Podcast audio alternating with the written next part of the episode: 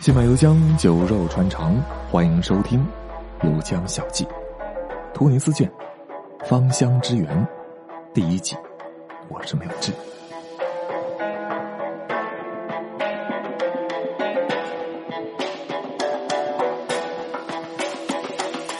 还记不记得，在遥远的《北音行记》中，我给大家隆重的介绍过印度的古典文学老司机巨作《爱经》卡玛苏传。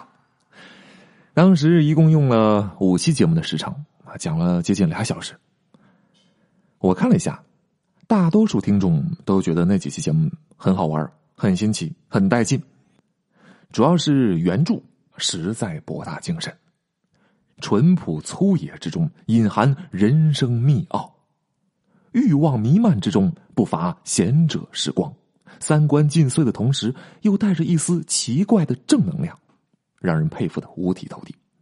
所以，二零二一年正赶上新春佳节，不揣冒昧，打算寄出另外一部和《爱经》在世界文学史上有同等量级的巨作《芳香园》。也用上五到六期的节目，好好给大家讲一讲，介绍一下。有的小伙伴可能没听过这本书，那我只能说，你白长这么大了。世界上有五大爱情操练名著，分属古希腊、古罗马、印度和阿拉伯。啊，印度占了俩，印度的就是《爱经》，还有另外一本《爱经》的升级版《情海泛舟》，咱们以后有时间也安排一下。阿拉伯的呢，就是这本《芳香园》。就在不久之前，我出去旅游的时候，在高铁上、飞机上抽时间拜读了这部大作。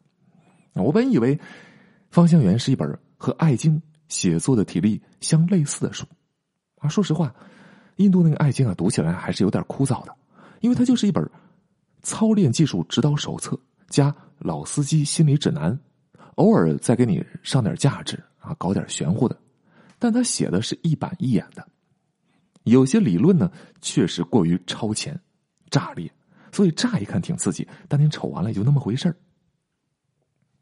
而《芳香园》就不一样了，它是技术手册加故事，复合型文学。这么说，我认为《爱经》加上一千零一夜等于《芳香园》。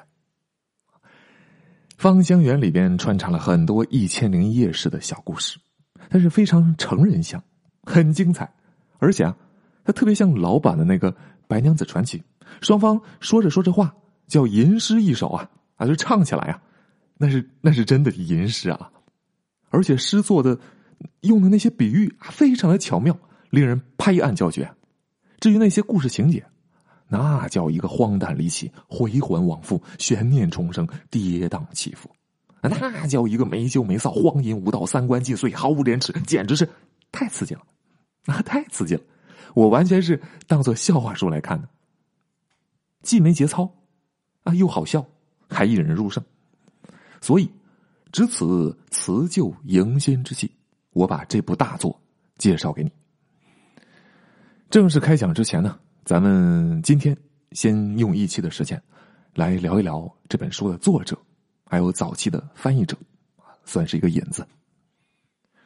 这本书的作者啊，叫阿布阿卜杜拉穆罕默德尼菲沙乌，生活在十五世纪的突尼斯啊，所以我把它列入突尼斯卷。尼菲沙乌啊，出生于突尼斯南部的一个叫奈夫扎瓦的小镇。啊，那个是博博尔人聚居的地方，所以他可能就是个博博尔人啊。以前讲摩洛哥的时候，咱们介绍过，非洲的西北部啊，摩洛哥、阿尔及利亚加上突尼斯啊，被称为马格里布地区，原住民是博波尔人。啊，后来阿拉伯人骑着骆驼杀过来了，那就把博波尔人给伊斯兰化了。按照阿拉伯人的习惯，他们喜欢把出生地的名字。塞进自己的名字，所以尼菲沙乌其实就是奈夫扎瓦。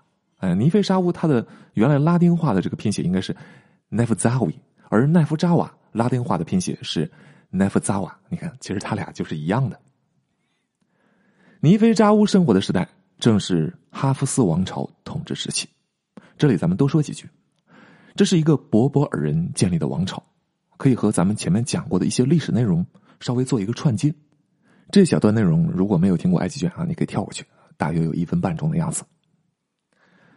回顾一下埃及卷啊，阿拉伯帝国一路往西拱，啊，控制了北非，并且把原住民伊斯兰化了。后来，阿拉伯帝国这个阿拔斯王朝碎了一地，各地总督分别成立分裂王朝。那当时控制突尼斯、阿尔及利亚的这个总督啊，叫艾格莱卜。所以，这个分裂王朝被称为艾格莱卜王朝。接着，波斯的什叶派传教士跑过来了，煽动底层的波波尔人造反，推翻了艾格莱卜王朝，成立了法蒂玛王朝。法蒂玛王朝后来一路往东，拿下了埃及，定都开罗，曾经璀璨一时，力压阿拔斯王朝的哈里发。中国史籍称之为绿衣大使。再后来，法蒂玛王朝完蛋了。十二世纪六十年代，摩洛哥的博博尔人建立的阿尔穆瓦希德王朝逐步崛起，把突尼斯给收进来了。十三世纪，阿尔穆瓦希德王朝也碎了，碎成了三个国家。那其中有一个就是哈夫斯王朝。十六世纪，哈夫斯王朝被奥斯曼帝国给灭了。啊，这就是这一小段历史。回到主题，啊，就是这个作者尼菲沙乌生活在这个时代，就是哈夫斯王朝。作者一生的大部分时间都是在突尼斯城度过的，啊，现在突尼斯的首都就是突尼斯城。尼菲沙乌闲着没事啊，写了一本指导男女操练的小册子。这个小册子既香艳暧昧又生动实用，所以就迅速的流传开了，人人奉为居家旅行必备之良品，而且越传越广，从市井小民手里逐渐传到世家大族手里。又辗转向上，被哈弗斯王朝的老大阿卜德阿齐兹二世给看到了。那这个阿齐兹二世呢，他是当时实际上的王朝君主，但是名义上还是叫总督。总督读了之后啊，大感惊艳，这个文笔优美细腻，文学性与实用性兼具啊！明明说的是俗的不能再俗的归为之事。偏偏事业宏阔，大气磊落。翻来翻去，一时间对这个小册子是爱不释手，恨不得每天吃饭拉屎的时候都要带上它，随时翻上一番。那大臣们发现总督最近魂不守舍的，这这这都怎么了？稍一询问，总督双眉一挑，从怀中亮出了这本旷世奇作。你们看过吗？首辅大臣双眼一亮，哦。老臣也曾有幸拜读，此书实乃是前无古人后无来者之佳品呐。总督来了兴趣，哦，你也读过？就和这个大副首辅大臣好生品评了一番，然后略有遗憾，感叹说：“可惜这个小册子写的还不够完整。”首辅疑惑呀，哪里不完整呢？总督说：“指导手册既然指导的是阴阳和合之道。”若有人身体有疾，不能人道，又当如何？还有，此书于助运、避孕等事，均负缺辱，令人慨然有憾呐。不过，仍不失为上乘佳作。接着话锋一转，说：“这个另外从这个书里能看出来，这个作者在法学方面大有造诣，这是复合型人才啊。注意啊。”伊斯兰文化中一提到某一个人精通法学，那指的都是他精通伊斯兰法学，而不是咱们通俗意义上的那个法学啊。首辅大臣听到了总督的一番话，默默的记下了，转头就派人找到了作者尼菲沙乌，说：“总督希望你再写一部类似的作品，体力呢要更加丰满，内容呢要更加全面。”比如说，你要加上某某章节，其实就是总督说的那些啊。同时表示，总督很欣赏你，完成这个定制的大作之后，就会任命你做卡迪。卡迪是阿拉伯语，伊斯兰教法官的意思。因为不是说他在伊斯兰教法方面很有研究嘛。尼菲沙乌表示，卡迪自己确实难以胜任，委婉的推拒了，但是同意奉旨写书。于是就有了这部著名的阿拉伯的《芳香园》。这部大作的名声更胜从前那本小册子，发行之后人人追捧，人人赞叹。与此同时，《芳香园》这个书它毕竟是难登大雅之堂，与写书之人名声有损，那任命他做卡迪的事情也就不了了之了。毕竟做一个伊斯兰教法官，总是要看起来德高望重一些嘛。而这个法官如果写过这样一本书啊，他这个权威就被瓦解掉了。也许你会疑惑啊，按理说阿拉伯人不是挺保守吗？怎么会写出这样的书呢？会有这样的书流传呢？要知道，当时是中世纪，中世纪啊，西方是黑暗的中世纪，但伊斯兰世界不是，伊斯兰世界是明亮的中世纪。东西方贸易都要经过阿拉伯人中转，阿拉伯人赚的盆满钵满，所以阿拉伯世界一片繁荣。伊斯兰世界璀璨辉煌，那个时候基督教基督徒才是野蛮人，而穆斯林反而开明，那是伊斯兰文化最健康向上的一个时代。所以伊朗卷咱们也讲到，当时波斯盛产美酒啊，完全不是今天嗜酒如大敌的模样。美酒、玫瑰、夜莺，那几乎是每一位诗人都要在诗中赞叹的意象。后来新航路发现了。东西方贸易绕开了中亚，一直到西亚北非这一带，整个伊斯兰文明就陷入黑暗了。穷山恶水出刁民嘛，伊斯兰文化也就越来越出现了返祖现象。再加上他们那个教义圣训本身所固含的顽固的气质，以及后来流行的带着强烈的沙漠部落基因的瓦哈比主义，咱们今天看到的伊斯兰世界啊，包括阿拉伯人，就越来越保守了。以至于他们很多人都是谈性色变。另外，文学和现实啊，毕竟还是有二重性的。书中的尺度和现实中的尺度是两码事儿。那比如说《金瓶梅》，极尽奇技淫巧，但现实中，在写书当时所在那个时代，还是很保守的。人们喜欢这种书是一回事儿，但公开场合，这个书啊，毕竟不登大雅之堂。那就好比你说喜欢的文学名著是《爱情》，公开场合被问到了，你肯定不会说你最喜欢的是《爱情》了，大概率会说我喜欢是《红楼梦》啊之类的。今天啊，在阿拉伯世界，如果再有人写类似的、类似《芳香园》这样的著作，肯定要被封杀，而且这个人要被抓起来。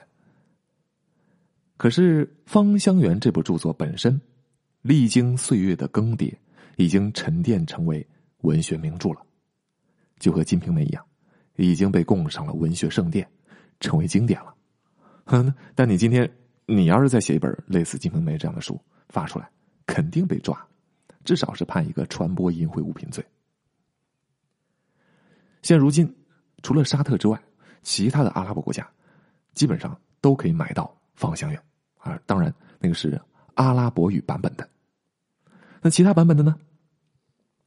殖民时代，法国人占领了阿尔及利亚、突尼斯，殖民，法国人就无意间发现了手抄本的《芳香园》。一八五零年，一个驻军中的法国军官觉得，哎，这个书有意思哦，独乐乐不如众乐乐，就把它给翻译出来了。这就是《芳香园》最早的翻译版本，法文版本。从此呢，《芳香园》走向欧洲，但是。真正让《芳香园》名气大噪、风行世界的，是一个英国人翻译的版本。那这个英国人名字叫 Richard Francis Burton，理查德·弗朗西斯·伯顿。我想大多数人应该都没听过他，咱们就管他叫理查德。先说一下他的丰功伟绩吧。除了《芳香园》之外，他还组织翻译过印度的《爱经》《情海泛舟》，还有。阿拉伯的一千零一夜，他翻译的版本是最详实、完整、流行最广的。今天流行的很多版本都是在他那版基础之上，再转译、整理、删改而成的。理查德这个人的一生相当传奇，你打开他的维基百科，看他这个人有无数个头衔，军人、诗人、探险家、制图师、语言学家、间谍、作家、翻译家、人类学家等等等等。一八二一年出生在英国，五岁的时候，父母就带着他开始在欧洲辗转腾挪了。小小年纪就已经能够熟练的使用英语、法语、意大利语、拉丁语，还有几个方言。十九岁进入牛津大学三一学院，两年之后因为违反校规被开除了，然后进了军队，就跟着东印度公司跑印度去了，在印度待了八年，那从此他的人生就开挂了。大家知道印度是一个散装的国家，那当时这个印度有一千六七百种语言啊。理查德是见一样学一样，新都斯坦语、古吉拉特语、泰卢固语、普什图语、梵语啊，来者不拒，强悍的语言天赋尽显无疑。后来他又学了什么阿拉伯语、土耳其语、亚美尼亚语啊，到他人生尽头的时候，据说他会说二十五种语言、十五种方言，简直就是行走的谷歌翻译比谷歌翻译还厉害。而印度这个魔幻的国家。也点亮了他的人生之路，从此他对未知世界充满了探险的渴望。从印度回去之后，他就写了本这个介绍印度的书，写了四本。新书发行的同时，他结识了一个女孩子伊莎贝尔，这是他未来的老婆。两个人谈了一会儿恋爱，他转头又跑到沙特去冒险了。这次他玩了把大的，伪装成穆斯林，到麦加、麦地那。朝圣，大家知道啊，麦加、麦地那是伊斯兰圣地，如果不是穆斯林，是不让进的。只不过有时候查的没有那么严格啊，有可能混进去，混进去了，可能还会遭遇到宗教警察，一个不小心被发现了，你就会被驱逐、被遣返。那回溯到十九世纪中期，理查德去的这个时候更严格，如果被发现了，直接就是死刑啊。但是理查德太好奇了，那个年代没有视频，没有互联网，西方人都不知道麦加、麦地那长什么样，没去过，不知道近寺什么样，这穆斯林天天遥望着朝拜那个科尔白什么样，不知道，很好奇。嗯，那里对他们来讲充满了一种魔幻的神秘感，有着致命的诱惑。理查德对探险的极致的渴望，压过了对死亡的恐惧。啊，或者说，正因为有死亡的威胁，这种冒险才更刺激。他化妆成了一个穆斯林，啊，自称是叫阿卜杜拉，说是一个地方的酋长。与此同时呢，他已经学会了阿拉伯语，语言上应该不会露馅。他还详细的学习了伊斯兰教的各种礼仪，细枝末节，以防万一。他甚至行了割礼，啊，万一人家脱裤子检查呢？一个错误，一个草率的行动，一个错误的话语，一个祈祷或者鞠躬，都有可能让他丢掉性命。他必须要小心。最终，他成功的混入了朝圣的大队伍。一八五三年九月，理查德进入了信寺，见到了科尔拜啊，也就是天房，以及万众朝拜的巨大场面。回去之后，他就写下了。走向圣城。欧洲当时正是对中东、非洲、东方啊非常好奇的年代。这本大作详实的记述了阿拉伯的风土人情、神秘的伊斯兰教圣城、曲折离奇的冒险经历。一时间洛阳纸贵，理查德声名鹊起。而他自己一点都闲不住，两年之后又跑到了东非去探险，而且跑到了索马里，一度被两百个手持长矛的。土著黑人围殴，虽然最后逃掉了，但是这个对方长矛啊，刺穿了他的下巴，留下了可怕的伤疤。他成了第一个进入东非禁地哈勒尔城的欧洲人。回来之后，又出版了一本游记，叫《东非第一批足迹》。一八五六年，他又跟着英国军队去和沙俄打克里米亚战争，啊，马不停蹄啊，从一个地方跑到另外一个地方。打完仗了，一八五七年。又受皇家地理协会和外交部的委托，跑到非洲去探寻尼罗河的源头。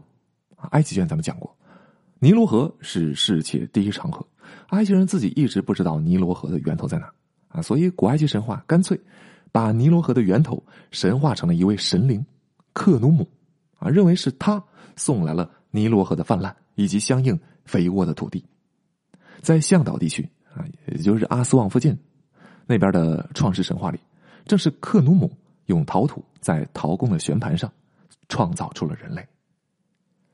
托勒密王朝时期曾经派出过探险队啊，去探寻尼罗河的源头，最后也只找到了青尼罗河就完了。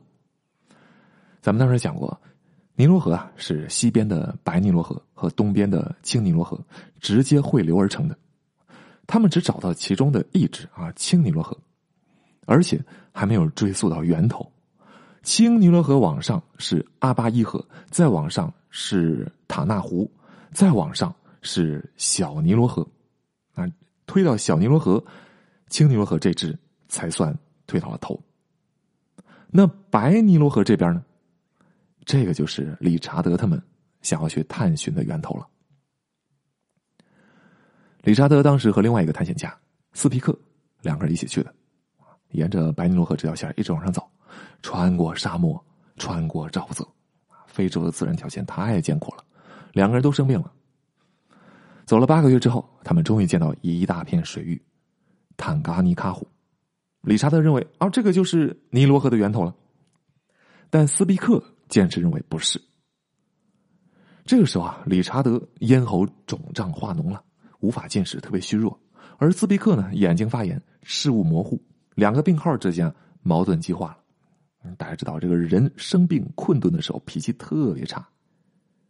两个人开始争吵，互不相让。再加上理查德这个人有问题啊，性格上有问题，一贯自我，骄傲横暴，不可一世。你放在平时，斯皮克也许还能忍，现在再也忍不了。没过多久，斯皮克就扔下理查德自己走了。斯皮克继续往上上诉啊，最终见到了非洲最大的湖泊维多利亚湖。那斯皮克大声欢呼，就此宣布，这个就是尼罗河最终的源头了。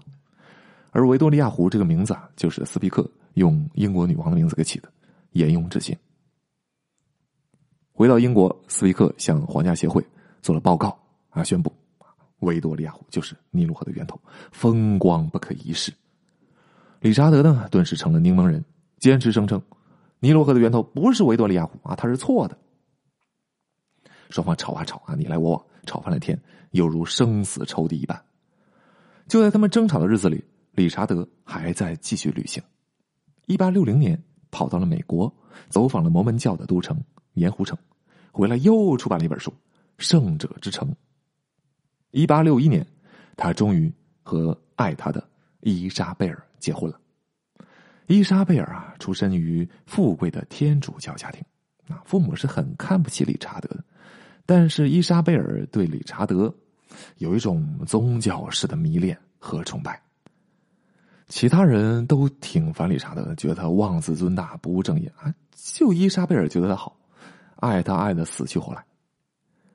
到一八六四年，理查德和斯皮克之间的纠纷终于结束了，啊，并不是最终分出了谁对谁错啊，而是斯皮克有一次外出打鸟啊，没把鸟打死，把自己打死了，那个枪走火了，game over。至于白尼罗河的源头。按照河源为远的原则啊，就是以距离出海口最远的出水地作为源头。那么，维多利亚湖肯定不是源头，还得继续往上推。嗯，往上推呢，首先能推到卡盖拉河，再往上推是卢武武河，最终可以推到发源于布隆迪境内的鲁维龙沙河。啊，也就是说，鲁维龙沙河才是白尼罗河这支。最终的源头啊，青尼罗河那支呢，最终是小尼罗河。但是我提醒一下啊，我记得咱们教科书上好像写的源头就是维多利亚湖啊。如果你上学考试的话，你要按照教材来，你要写芦苇龙沙河或者小尼罗河，那是不给分的。理查德结婚之后，开始了外交生涯啊。结婚之后就不能再乱跑了嘛。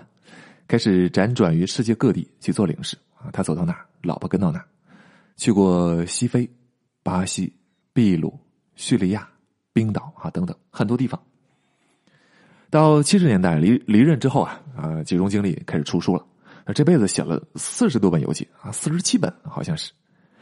八十年代，他拉上了几个同好者，成立了一个爱经盛典协会，开始集中的搞翻译工作。而他翻译的对象啊，就是我前面提到过的那些东方文学巨著。在那个时候，欧洲人看来，阿拉伯世界也是属于东方的。这其实也是他的一种爱好理查德和伊莎贝尔的结合很有意思，一方啊，就理查德啊，非常纵欲主义；另外一方，伊莎贝尔非常禁欲主义。说一个禁欲主义的人疯狂的爱上了一个纵欲主义的人，啊，理查德说过，禁欲是纯粹的罪恶，多配偶才是本能的自然法则。啊，他的这种理念啊，贯穿于他的著述。我不知道这个伊莎贝尔是怎么能够忍的。理查德的游记中，在著述各地的风土人情时，从来都不忘了要写一下当地人在为爱鼓掌方面有哪些特别的技巧，非常热衷于此。他生命的最后十年，贡献给了《爱经》芳香园的翻译，就很容易理解了。因为这是他的至诚，这是他的热爱。一八八三年，他们翻译的 就这个爱经圣典协会所翻译的英文版《爱经》出版了。一八八六年，他们翻译的《芳香园》出版了。第一版出的这个名字叫《酋长的芳香花园》，或者是十六世纪阿拉伯人的爱之艺术。理查德翻译的这个版本啊。是最齐全、最完整的版本啊！当然，这个我接下来给大家讲的，考虑到尺度问题，可能要做一些艺术化的、模糊化的处理不会那么直抒胸臆，在内容内容上啊，可能不会那么完整的。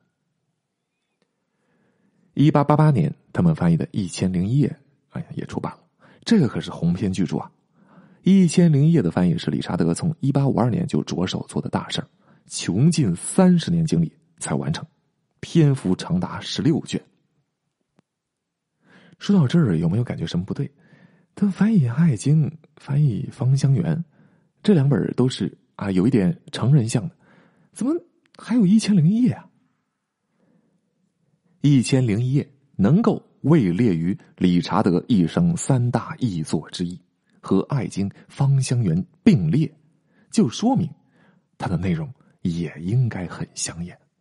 呵呵，恕我直言，大家小的时候看过的《一千零一夜》，那都是，那都是童年版，已经被绿化的不成样子了。这个就好比《金瓶梅》啊，把那些生命大和谐的戏份都给删掉了。但是说实话，说实在的，你觉得《金瓶梅》如果把那些部分删掉了，它还有灵魂吗？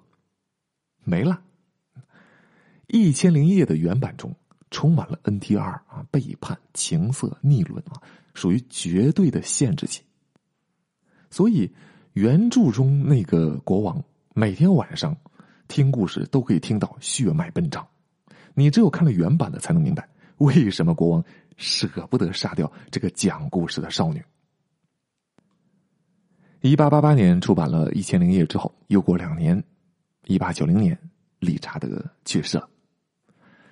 虽然他不是天主教徒啊，但是妻子伊莎贝尔坚持要求牧师给他按照天主教的仪式举行葬礼，而且伊莎贝尔一把火烧掉了理查德《芳香园》的所有翻译手稿。他是这么解释的啊，这是要让理查德的名誉永远无瑕疵的存在。啊，从这也能看出来，伊莎贝尔其实对丈夫这方面的偏好是非常有微词的。只不过她丈夫生前一直在做这个事儿，她也不好说什么。那她死了啊，就马上把这些东西都给烧了。两个人这辈子也没有生过一儿半女。